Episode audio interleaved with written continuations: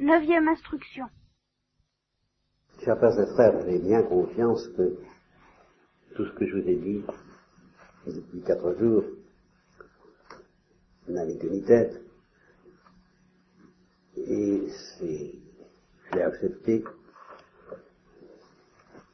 que ce n'est pas le fait qu'un discours et une queue et une tête qui ont fait la parole de Dieu, mais c'est l'écoute dans la foi de celui qui reçoit la parole humaine du prédicateur comme une parole de Dieu. Donc c'est de vous que ça dépendait, pas de moi, bien peu. Alors quant à la conclusion qu'il faut donner à des propos aussi incohérents que les miens, euh, j'ai pas trop de problème parce que pour toutes les retraites, il y a une fois pour toutes une seule conclusion que je vous offrirai ce soir, parce qu'elle ne vient pas de moi, comme vous le verrez, c'est une conclusion qui s'impose a priori pour toute euh, retraite, parce que c'est la conclusion de, toute la révélation elle-même, de toute la parole de Dieu, qui, quand on ouvre la Bible d'ailleurs, moi c'est l'impression que j'ai eu pendant longtemps, n'a ni que ni tête non plus.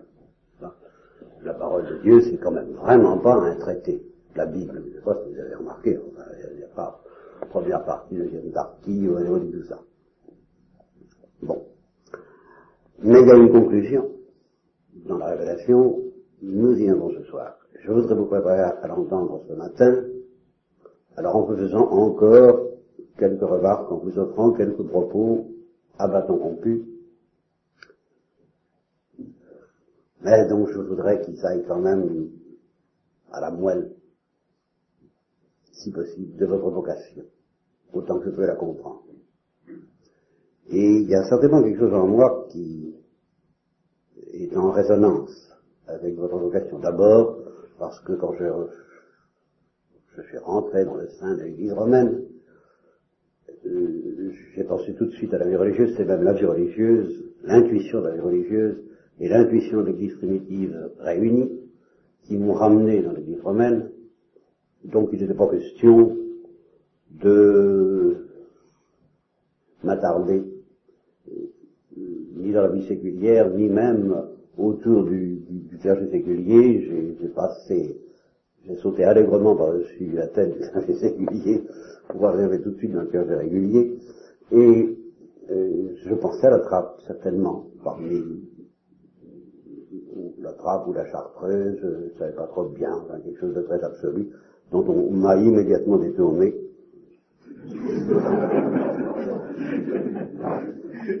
avec les plus grandes alarmes.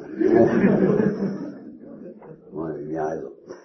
Bon, d'abord parce que c'était pas ma vocation, parce qu'effectivement, c'était particulièrement dangereux pour moi, sans doute. Mais il est resté, évidemment, et c'est ce que nous disait notre père maître dominicain, alors, euh, maître de Père Chevignard, que un, vrai dominicain doit avoir quelques nostalgies du côté de la trappe, ou alors c'est pas un vrai dominicain. Je crois que cette nostalgie, je l'ai. Je suis un peu vis-à-vis de la monastique, comme Dostoïevski, vis-à-vis de la philosophie. Il disait, euh, oh, je ne suis pas très fort en philosophie. Pas très fort en philosophie. Je suis faible en philosophie, mais pas en amour de la philosophie. En amour de la philosophie, je suis fort. Eh bien, je ne suis pas très fort en vie monastique. Mais je suis même très faible, mais pas en amour de la vie monastique. En amour de la vie monastique, je suis fort. Oui. Je suis fort en, amour de votre vie monastique. Je préfère que ce soit vous qui l'ameniez que moi, mais...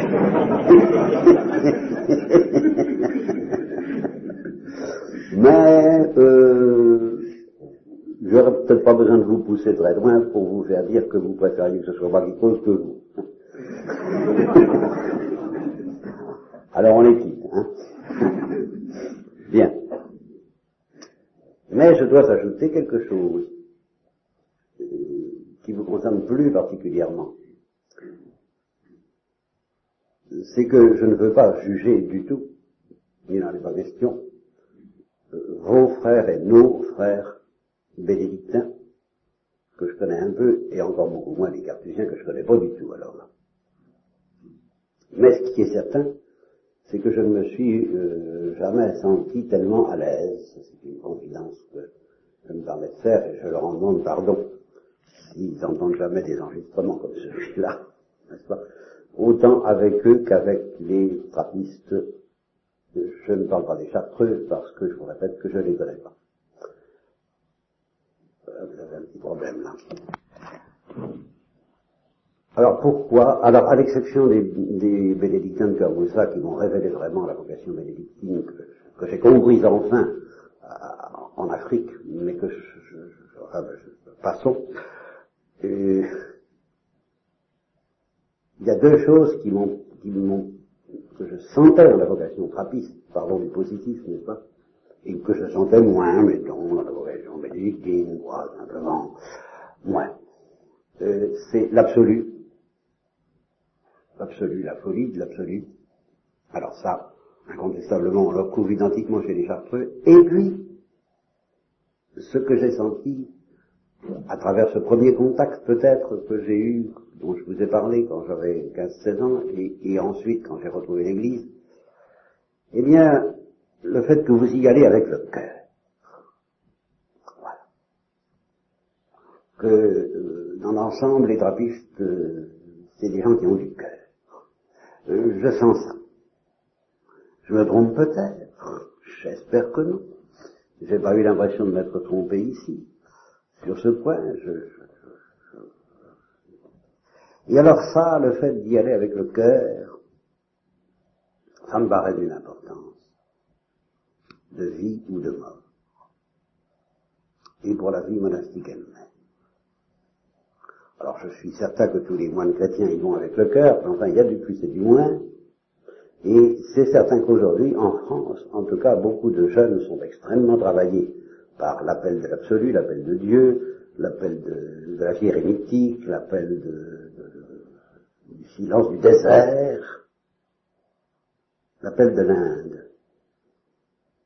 Bon, et alors là, pas discuter intellectuellement sur la philosophie hindoue, mais le cœur fonctionne pas de la même façon dans la perspective de la contemplation hindoue dans la perspective de la contemplation chrétienne. Saint Bernard, je le vois pas à l'aise chez les hindous, ni les hindous à l'aise, ni la religion hindoue à l'aise avec Saint Bernard. Ça se sent comme tout de suite. Et, ben, mon cœur penche du côté du cœur. Ça, il n'y a pas de doute. Mon cœur penche du côté du cœur, par sympathie naturelle, par tempérament peut-être, mais beaucoup plus profondément par conviction. C'est cette conviction que je voudrais vous expliquer. On nous a mis en garde, on m'a mis en garde toute ma vie de religieux euh, sur les dangers de l'affectivité, de la sentimentalité, de la sensibilité, de la sensiblerie, de l'imagination, et Dieu sait, si dans l'expérience sacerdotale qui fut un peu la mienne, j'ai rencontré les dangers de la sensibilité, de l'affectivité, de l'imagination, de la sensiblerie, de, la névrose, de la psychose, de, tout ça. Bon. De toutes les perversions possibles et imaginables, je les porte en moi d'ailleurs, donc je les connais. Moi, il se trouve que je connais aussi et également en moi les perversions dues à l'intellectualité. Et alors, je témoigne déjà d'une première chose, il n'y a pas de commune mesure entre les dangers que nous font courir les égarements du cœur et les dangers que nous font courir les égarements de l'intelligence. Les égarements du cœur, ça mène à se casser la figure. Les égarements de l'intelligence mènent en enfer, c'est très simple. Et puis parlons-en donc un peu des égarements du cœur. et même de l'imagination. Avant de revenir à l'Église romaine, je cherchais la vérité comme je pouvais, sans le secours d'aucun contact avec aucun catholique. Alors vraiment, j'avais une, y a une conviction tranquille que j'ai eue pendant toutes ces années-là, c'est que j'avais dépassé la religion catholique. Que les frères n'avaient strictement rien à m'apprendre, je ne les méprisais pas, je n'avais aucune agressivité contre eux, mais j'étais bien convaincu que oh, j'allais plus loin que, enfin, euh, évident. Bien. Donc j'avais le secours de personne, ni d'aucun écrivain catholique, ni d'aucun prêtre, ni d'aucun ami catholique, sauf justement la Bible dont je vous ai parlé, mais qui comme par hasard justement était à droite pendant que j'étais à gauche, alors non, ça ne faisait pas l'affaire. Bien. Donc aucun secours, sauf justement alors le secours de la religion orthodoxe que j'ignorais complètement, mais que sans m'en douter j'aspirais avec une violence extraordinaire à travers la lecture de, de, dont le seul nom m'avait fait tressaillir alors que je ne savais même pas de ce qu'il avait écrit. Euh, j'avais 14 ans, j'ai entendu son nom, j'ai tressailli. Donc j'ai tressailli la première fois que j'ai entendu le mot métaphysique, la première fois que j'ai entendu le mot Platon, et quand j'ai lu le titre de Dostoevsky, euh, L'idiot, j'ai tressailli aussi. Parce que euh, je sentais que la sagesse était par là. Bon, j'avais pas, j'avais pas d'autre secours pour euh, m'orienter vers la lumière. Excusez-moi, j'ai perdu le fil de mes idées. Il faut que je retrouve ce que je voulais vous dire.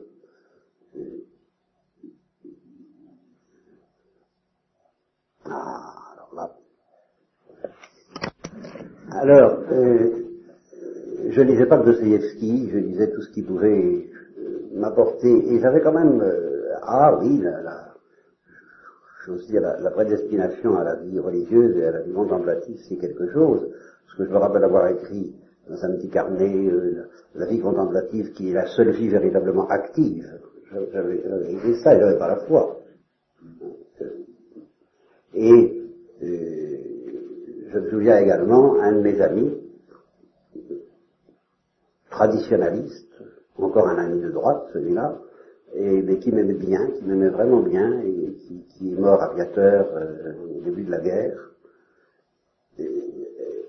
qui ne m'a jamais embêté ni laissé soupçonner la, gravité des condamnations qui pesaient sur, moi dans son esprit, du fait que j'étais justement euh, libéral, de gauche et tout ça, je réclamais la liberté de penser. Et alors il me disait, oui, oui, quand on s'appelle André Molinier, d'accord, mais euh, j'ai rien. Bien. Et alors, euh, cette, euh, je perds décidément. Hein. Oui. Alors un jour, il, il, a voulu me faire lire le Grand Monde d'Alain Fournier. On me dit comment tu ne connais pas le Grand Monde d'Alain Fournier? Ah, c'est pas le plaisir qui te manque. J'ai répondu spontanément. Et je répète, j'étais dans une incrédulité totale. Mais ça ne m'intéresse pas euh, de prendre du plaisir à une lecture. Alors, mais qu'est-ce que tu cherches dans une lecture? Je lui ai dit la vérité. c'est quand même quelque chose, hein. je ne savais pas que je serais dominicien un jour, n'est-ce pas? J'ai dit la vérité. Alors il m'a dit, oh, peut-être tu trouveras un bout de vérité dans, dans, dans le grand monde. Et, je lisais un auteur qui n'est pas censé, qui n'a pas la réputation de donner beaucoup la vérité, mais c'est qu'il est très mal compris. Je ne veux pas faire sa défense devant vous, c'est Marcel Proust. Je l'ai lu, avec beaucoup de passion, presque autant que j'ai lu Dostoevsky. Et j'ai retenu, moi qui étais considéré alors justement comme rêveur, qui avait horreur des réalistes. Oui, j'avais horreur des réalistes, vous vous rendez compte C'est que vraiment les réalistes me présentaient du réalisme une caricature. Je ne savais pas ce qu'était la réalité, avec un grand air. Alors, euh, j'étais plutôt pour l'imagination, la rêverie et Marcel Proust aussi. Alors on se comprenait bien. Et alors il a écrit cette parole. Ce qui nous guérit du, on, nous, on nous reproche le rêve. Et on nous dit qu'il faut se guérir du rêve. Mais ce qui nous guérit du rêve, ce n'est pas moins de rêve, c'est plus de rêve, c'est tout le rêve. Et j'étais bien d'accord, et je, et, je, et je souscris, car tout le rêve, c'est-à-dire que si on transforme le rêve en pressentiment métaphysique, alors le rêve infini devient la, réalité. Parce que, comme disait Renan, la vérité est peut-être triste. si la vérité est triste, si la vérité devait être triste, et si justement la joie devait être qu'un beau rêve, ben, je dirais comme Dostoïevski, qui justement était en proie à des gens qui lui faisaient les mêmes objections contre ses rêveries que celle qu'on faisait contre Marcel Proust, et qui avait fait cette profession de foi, si la vérité devait être d'un côté et Jésus-Christ de l'autre, je choisirais Jésus-Christ plutôt que la vérité. C'est désespéré, mais euh, c'est un grand pressentiment aussi. Pourquoi je vous raconte tout ça? Pas pour l'affectivité. Qu'est-ce qui nous guérit de l'affectivité et de ses dangers? Ce n'est pas moins d'affectivité, c'est plus d'affectivité, c'est toute l'affectivité. Il faut aller jusqu'au bout de l'affectivité. Et aller jusqu'au bout de l'affectivité, c'est faire de la métaphysique. Mais la vraie. La métaphysique du cœur. La métaphysique qui va nous dévoiler l'affectivité de Dieu. Et Dieu, il faut le prendre par le cœur. Il faut le prendre par le bout de l'affectivité de Dieu. Et c'est justement ce qui est dangereux dans la contemplation et l'hérétisme et l'ascèse et le désert de ceux qui ne voient pas ces choses-là et qui se laissent tout plus ou moins séduire par l'aspect euh, des traditions hindoues, qui, que, que, je compare, comparerais volontiers euh, dans les traditions alchimiques, il y avait la voie sèche et la voie humide. Bon, eh bien je me méfie énormément de la voie sèche. C'est théoriquement la plus rapide, mais je me permets de vous conseiller la voie humide, la voie des larmes, la voie du cœur. La voix avec un X et la voix avec un E, la voix du cœur. La voix du cœur qui essaie de chercher le cœur de Dieu, comprendre le cœur de Dieu. Et, c'est là où il faut faire travailler son intelligence, à fond, parce que vous ne comprendrez pas le cœur de Dieu sans faire de la métaphysique. Mais il s'agit de métaphysique qui est destinée à comprendre le cœur et pas sa perfection dont à certains égards je me moque. Mais son cœur, non, je ne m'en moque pas. Son cœur infini, son cœur miséricordieux.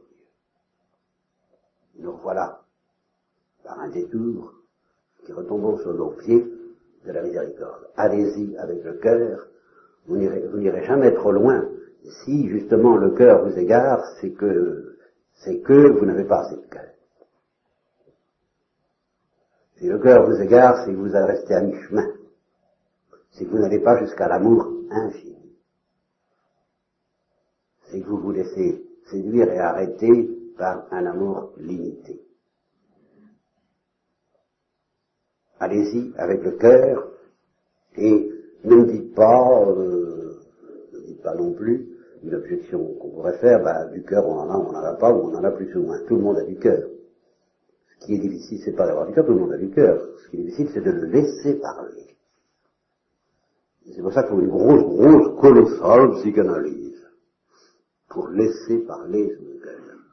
Ce que, justement, un psychanalyste célèbre a appelé le cri primal. C'est tout simplement le cri du cœur. Vous savez, il n'y a pas besoin de, de contorsion extraordinaire. Hein. Il ne devrait pas y avoir besoin de contorsion extraordinaire. Il n'y a pas besoin de contorsion extraordinaire, mais souvent, mais toujours plus ou moins, à des degrés plus ou moins grands, il y a besoin des purifications passives. Ah oui. En fin de compte, elles n'ont pas d'autre but que de délivrer le cri du cœur. Nous sommes prisonniers de notre endurcissement, du cœur. Et euh, dans cette prison, dans ce cœur de pierre, si nous avons euh, reçu la grâce bien sûr. Alors, euh, vous voyez, le meilleur cas de figure, c'est celui où nous n'avons pas seulement un cœur de pierre, mais nous avons un cœur de chair. Il est exclu que nous n'ayons pas un cœur de pierre. Nous avons tous un cœur de pierre. Mais dans ce cœur de pierre, il y a ou il n'y a pas un cœur de chair. Voilà. Alors évidemment, le péché mortel consiste à avoir un cœur de pierre sans cœur de chair.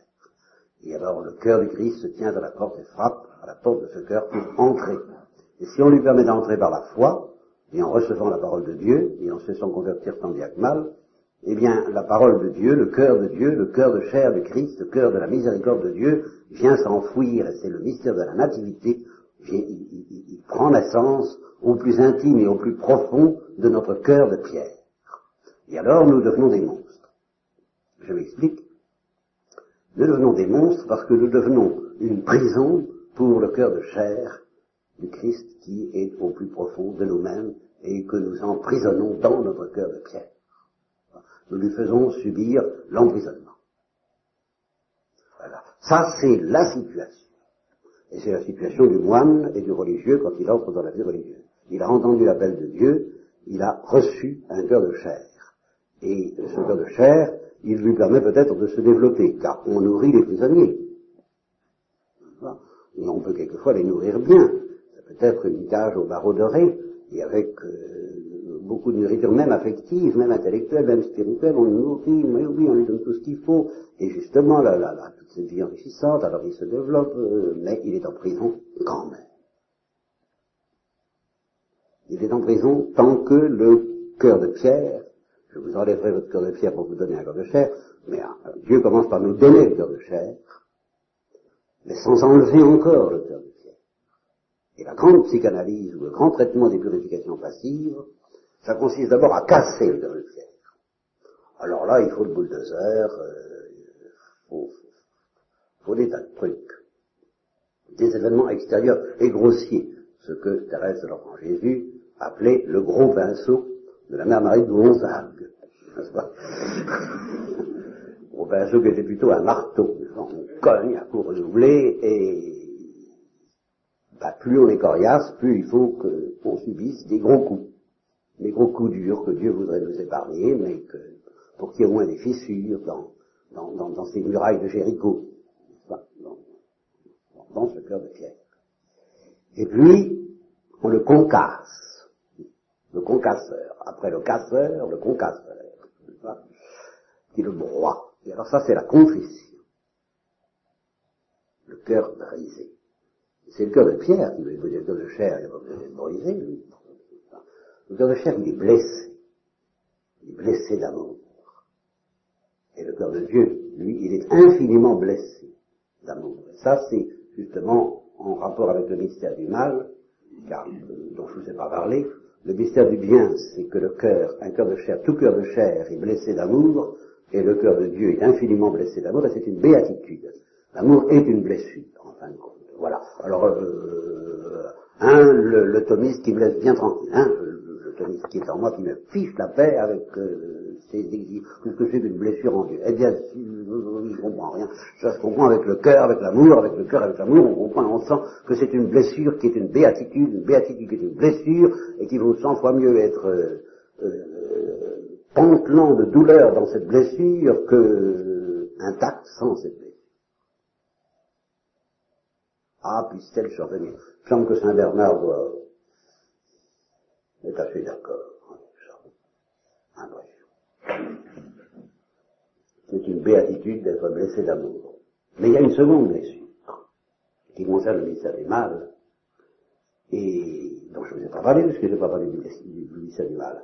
Et dont Saint Jean de la Croix parle dans son merveilleux poème sur le pastoureau, quand il dit ce dont il se plaint, le pastoureau, c'est pas d'être blessé d'amour, ça, c'est sa béatitude. Mais ce dont il se plaint, et qui est une deuxième blessure, et celle-là alors le crucifie, c'est que la créature pour laquelle il est blessé d'amour ne veut pas être blessée à son tour.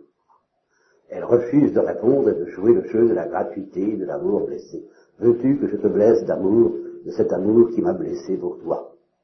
La créature refuse, alors c'est une deuxième blessure pour le pastoureau, et à cause de cette deuxième blessure, de cette deuxième blessure, pas de la première, de la deuxième qui consiste à ce que la créature refuse d'être blessée, alors sur un arbre il étendit ses beaux bras. Voilà. Ça, c'est ça que veut dire le mystère de la croix. Tu n'as pas voulu être blessé, ô mon peuple, de la blessure que j'avais dans mon amour pour toi. Tu n'as pas voulu connaître les délices de cette deuxième blessure. Alors, pour celui qui entre dans le jeu de la rédemption, avant de connaître donc la, la douce blessure d'un cœur blessé par l'amour, et même la mystérieusement douce blessure d'un cœur blessé par le refus de l'amour, ce qui est la miséricorde, et ce qui est la colère. Car, comme le faisait remarquer frère Simon ces jours-ci, la colère, ça repose sur une certaine impuissance.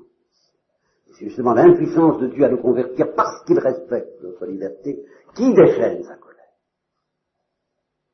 Parce que sa colère, c'est une colère d'amour, c'est une colère de cœur blessé dans son âme. C'est pas une colère de justicier vengeur, c'est une colère d'amour blessé.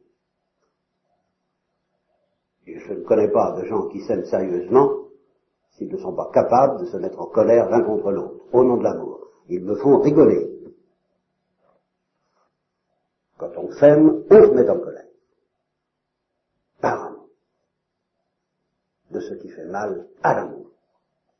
On ne permet pas à l'autre de s'attiédir. C'est pas de l'amour que de laisser passer la tiédeur. Alors, parce que notre cœur de chair, notre cœur, de pierre, lui, il n'est pas blessé, parce que justement, c'est une, contradiction dans les termes, un cœur de pierre blessé. Alors il faut qu'il soit brisé. Et non. Et quand il est dit un cœur, brisé, Seigneur, tu ne le méprises pas, c'est du cœur de pierre qu'il s'agit. Parce que quand le cœur de pierre est brisé, il se rapproche déjà du cœur de chair. Et c'est ça qu'on appelle la contrition. Étymologiquement, c'est bien ça, c'est d'avoir le cœur, le cœur en miettes, le cœur broyé, le cœur brisé de ce qu'on a fait, qu'ils comprennent ce qu'ils ont fait. Et c'est ça la contrition. Comprendre ce qu'on a fait et en avoir le cœur brisé, le cœur brisé de repentir, de précipiter dans le cœur blessé. Justement, j'ai blessé ton cœur, cela brise mon cœur. Mon cœur est brisé d'avoir blessé ton cœur. Alors, c'est la confession. Je me rappelle les manuels, les manuels de confession qu'il y avait à la fin des missels du temps de ma mère. J'étais pas très au point, j'en conviens, vraiment, euh, heureusement. Nous avons changé tout cela, bien sûr, mais le comprenons-nous tellement mieux, les missels modernes comprennent-ils beaucoup mieux ces histoires de blessures permettrait d'en douter. Mais je reconnais que les missels d'autrefois qui disaient excitons-nous à la contrition, c'est quand même un peu curieux. On s'excite pas à être brisé. Vous voyez ça un peu. Hein j'ai le cœur brisé. Ah, j'ai le cœur brisé, on s'excite pas. Faut que j'ai le faut que j'ai le. Ça me rappelle euh, quelqu'un qui, à qui on apprenait le baccarat. Et on disait, ben, pour gagner, il faut avoir neuf. C'est difficile d'avoir neuf. À l'autre, c'est pas difficile. On a neuf ou on n'a pas neuf. Bon, ben, c'est difficile d'avoir le cœur brisé. Non, c'est pas difficile. On a le cœur brisé ou on l'a pas. Voilà. Par contre, non, ce qui est difficile, qui est peut-être difficile, c'est de se laisser briser. Et ce qui est aussi très difficile, c'est de ne pas se laisser briser. Alors ça, c'est une difficulté pour laquelle on peut, l'orgueil devient très vite champion. L'endurcissement du cœur, c'est ça, ne pas se laisser briser. On m'aura pas comme ça. Hein oh, oh. Et c'est ça la sainteté à l'envers, la, sainteté démoniaque, des prouesses que l'homme fait pour ne pas se laisser briser, pour ne pas se laisser toucher. Et encore, quand le cœur a été brisé, quand le cœur de chair a été brisé, alors alors on lui fait subir le sort du vaudor, on le met en poudre. Et puis on le met en, on, le on le on le liquéfie et on le liquide. Et à ce moment-là, s'accomplit la parole de Dieu, je vous enlèverai votre cœur de pierre je vous donnerai un cœur de chair. C'est pour ça que je vous dis, allez-y, surtout avec le cœur. Et que l'intelligence soit au service, ce soit vraiment l'intelligence du cœur accepitate cordis liberadus doni. De l'aveuglement du cœur, préserve-nous Seigneur. Tous les autres aveuglements sont des béatitudes. En Mais l'aveuglement du cœur, c'est une malédiction. Alors, euh, si vous acceptez ça, si vous acceptez ce programme, euh, ce programme je l'évoquais autrefois à travers une parabole que j'ai tellement, j'en ai tellement usé et abusé que j'en ai un petit peu à, enfin, à cause de la frontière belge, je vais vous en parler. Parce que dans, mon image, dans mon imagerie, il y avait la frontière, c'était la frontière du nord de la France que j'imaginais. J'imaginais que celui qui répond à l'appel de Dieu, parce que dans le cœur de Pierre, je peux tout vous dire à la fois, le cœur de Pierre, c'est un, champ magnétique. ce qui fait la dureté du cœur de pierre, c'est c'est pas une bêtise inerte, c'est un, c'est une barrière magnétique, c'est une barrière démoniaque. C'est pour ça que ce, cœur de pierre ne peut pas être brisé sans qu'il y ait un exorcisme. Il y a un aspect d'exorcisme inéluctable dans toutes les purifications passives et dans toute la vie monastique. C'est une vie exorcisante. Les complis, le chant des complis, euh, tel que je l'ai connu autrefois, je ne sais pas quel est votre texte actuel, évoque bien cette nécessité d'être protégé et libéré du démon. Eh bien, on n'est pas, le cœur de pierre, le cœur de pierre ne cède pas la place sans que le démon s'échappe, parce que le démon circuite, quoi, il, il circule dans le circuit dans ce circuit de la barrière magnétique du, cœur de pierre. Il, faut qu'il soit euh, évacué. Là encore, je perds le fil de mes idées. Euh, non, non, pardon, pardon. Personne ne veut m'aider. Ah, ma frontière. Alors, nous, nous, nous disons oui. Nous disons oui à Dieu. Ben, justement, nous sommes comme un pays infesté de démons. Nous sommes infestés de démons, quoi. Marie-Madeleine, de qui était sorti cette démon, qui peut dire j'en ai moins? Bon, nos démons s'appellent plus ou moins légion. Je comparerai donc ces démons à des brigands qui infestent un pays que je, qui sera la France, mettons, vous voyez, et voilà. Et alors ce pays, donc infesté de brigands, à cause des brigands, ben, la vie ne peut pas marcher, euh, l'économie est paralysée, l'industrie, la circulation, la circulation surtout ne se fait pas, parce qu'on n'a aucune, aucune sécurité sur les routes, on ne peut pas se rendre d'un endroit à l'autre sans être attaqué par les brigands, c'est invivable. Alors on essaie de s'en sortir d'abord par soi-même, parce qu'on a sa fierté, on n'a pas envie de se laisser coloniser, on sait qu'il y a un roi à la frontière du Nord. Voilà. on sait qu'il y a un roi à la frontière du Nord, dans mon, imagination, c'était là. Alors c'est pour ça que bah, hein, qui n'attend que avec, qui n'attend que ça, un mot de notre part avec ses armées pour pénétrer dans le pays, nous coloniser. Ah oui, nous coloniser. Évidemment, nous allons perdre notre indépendance. un mot de toi, veux-tu, Jean, que je te délivre des démons. Alors, ah oui, d'accord, c'est, ce serait bien, ce serait bien libérateur, mais enfin, on a sa fierté. On va essayer de s'en sortir quand même. Si vous permettez, on fera appel à vous euh, des fois qu'on vérifie, on va vérifier qu'on n'y arrive pas. Hein bon, alors ça prend, ça prend le temps que ça prend. Il y en a pour qui ça prend 60 ans, hein, pour qu'ils vérifient décidément ils n'y arrivent pas. Puis il y en a qui, qui hélas peut-être euh, ne calme jamais. Et puis, quand même, l'ensemble d'entre vous a compris un jour ou l'autre qu'il fallait appeler au secours le Sauveur, le Roi de gloire, et alors il envahit, par la frontière du Nord, euh, le pays et le roi prend possession de toutes ces bonnes villes, mais il n'a pas plus tôt franchi la frontière que tous les brigands vont se cacher dans les forêts et au plus profond des rochers. Alors il n'y a plus personne d'autre. C'est la paix.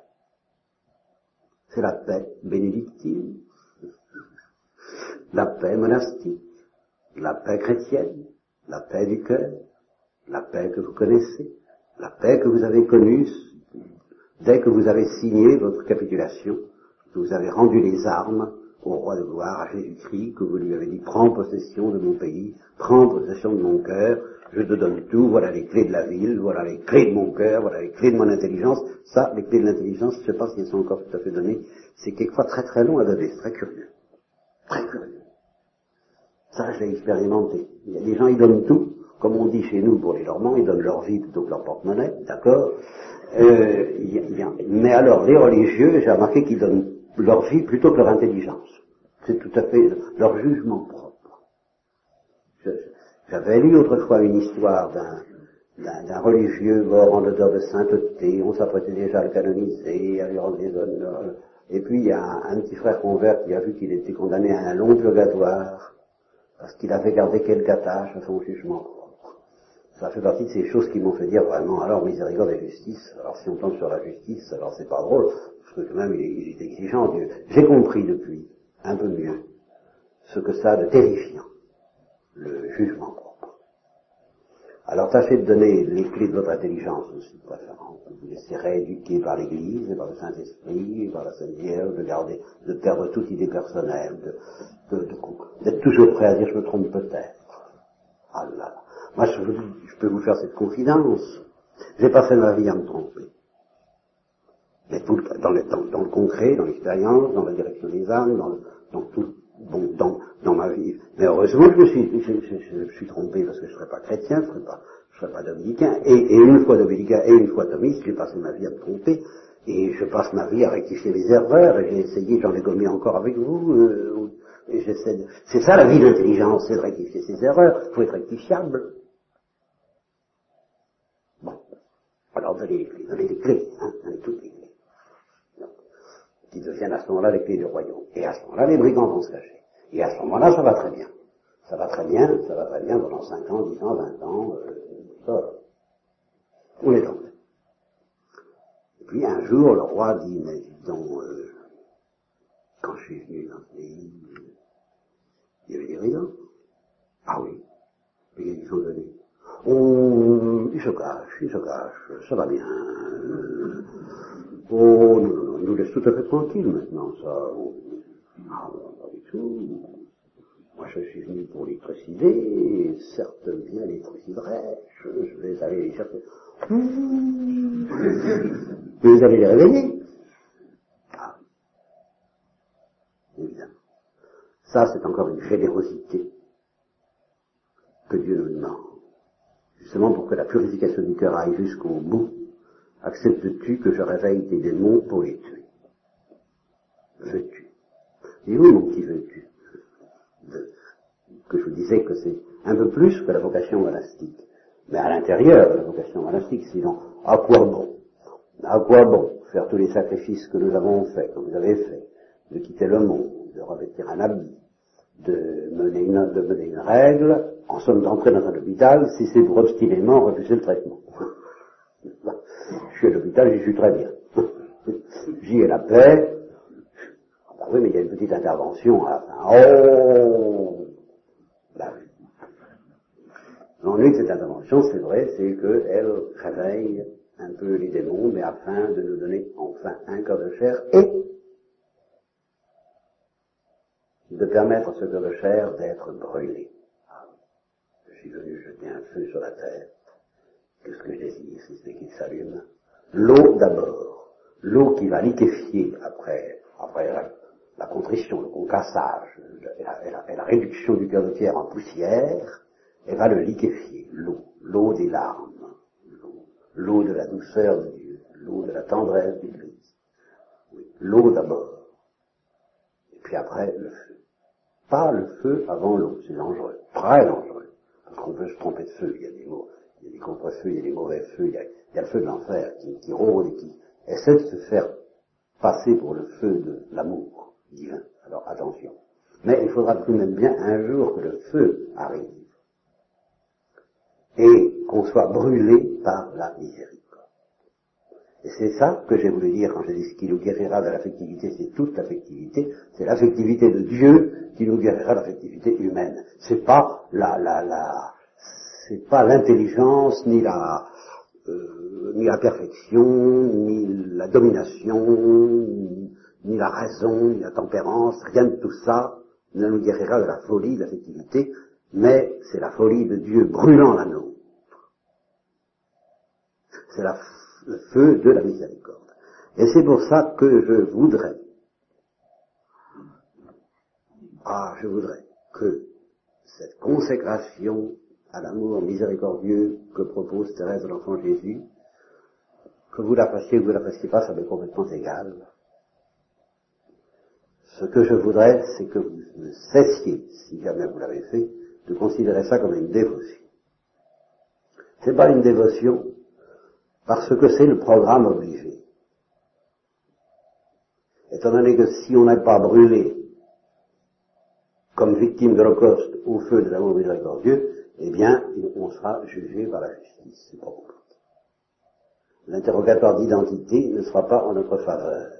Il ne peut être en notre faveur que si nous sommes brûlés, mangés et dévorés par l'amour et l'amour miséricordieux. Ce n'est pas facultatif, ce n'est pas une dévotion. c'est la révélation chrétienne.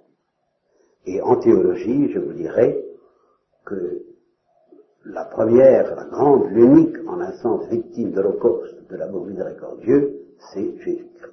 Et que c'est même la définition de Jésus-Christ en théologien, je n'en trouve pas de meilleure, après le fait qu'il est fils de Dieu fait homme, bien entendu, que c'est le Verbe incarné, mais le, son destin, sa mission, voilà, sa mission, sa mission, ce, qu'il devait être, ce qu'il devait faire, et surtout ce qu'il devait subir, sa passion, c'est de devenir ce qu'il était au départ, mais ce qu'il a été de plus en plus, victime d'Holocauste, de l'amour miséricordieux, brûlé par cet amour miséricordieux, jusqu'au point de dire à Catherine de Sienne, ce ne sont pas les clous qui m'ont retenu sur la croix, c'est l'amour.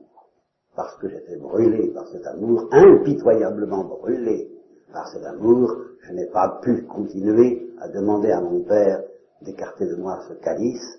Un feu était dans mes os qui m'a fait lui dire, je boirai le calice jusqu'à la lie parce que c'est la volonté de ta miséricorde. C'est ta volonté, ô miséricorde, ô Père miséricordieux.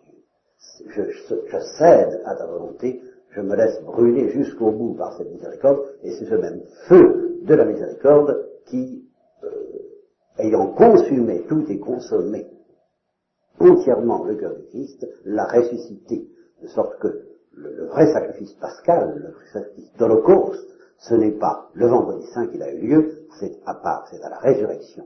C'est là, le feu du ciel est descendu sur Jésus pour achever le sacrifice et le ressusciter. Le sacrifice sanglant n'a été que la parachève, comme on disait. La préparation sanglante de l'Holocauste.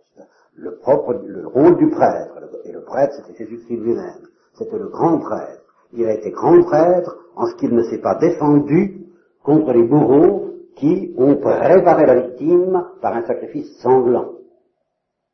Et cette préparation de la victime a permis alors au vrai sacrificateur, le feu du ciel, le feu de la miséricorde, de descendre sur la victime et de la ressusciter et d'en faire justement le crucifié ressuscité, victime de l'opposé de l'amour miséricordieux, et qui nous invite à le suivre dans cette aventure intérieure, cette crucifixion intérieure par la miséricorde, bien plus profonde que toutes les crucifixions extérieures, et il nous dit, ben, veux-tu connaître la miséricorde Et comme le dirait de l'enfant Jésus, à ce moment-là, si tu me dis oui, eh bien, tous tes péchés deviendront blancs comme neige, car tu recevras miséricorde.